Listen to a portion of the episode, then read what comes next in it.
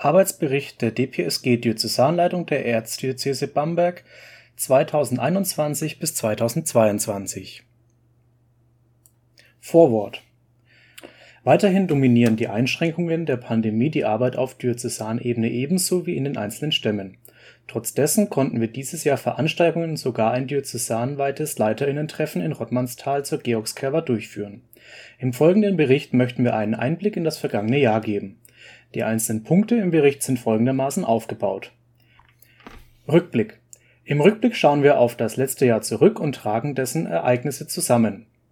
Einblick. Im Einblick geben wir einen Überblick auf die aktuelle Situation in den jeweiligen Gruppen. Ausblick. Im Ausblick informieren wir über aktuelle Planungen